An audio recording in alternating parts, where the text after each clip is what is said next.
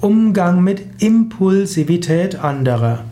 Vielleicht ist in deiner Umgebung der ein oder andere, der sehr impulsiv ist, der schnell explodiert, schnell schimpft, schnell auch etwas tut, schnell impulsiv Entscheidungen trifft und so weiter.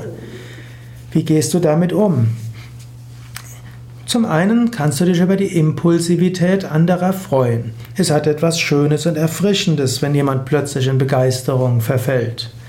Manchmal musst du auch dem anderen raten, dass man jetzt noch einen Tag wartet mit der Entscheidung.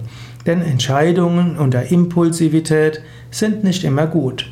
Selbst wenn man unter Impulsivität jetzt gesagt, das wollen wir tun, sagt man, okay, wir werden das haben, wir meinen, das ist richtig, wir warten jetzt noch einen Tag, schlafen darüber, bevor wir es endgültig entscheiden.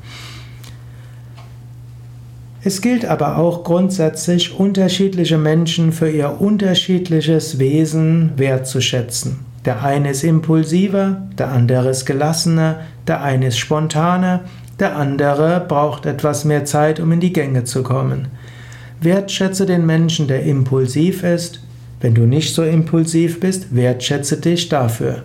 Und dann kann man sagen, ein gutes Team hat verschiedene Charaktere, hat verschiedene Temperamente und wenn man lernt, mit unterschiedlichen Temperamenten umzugehen und sich gegenseitig wertzuschätzen, dann wird es ein sehr effektives Team.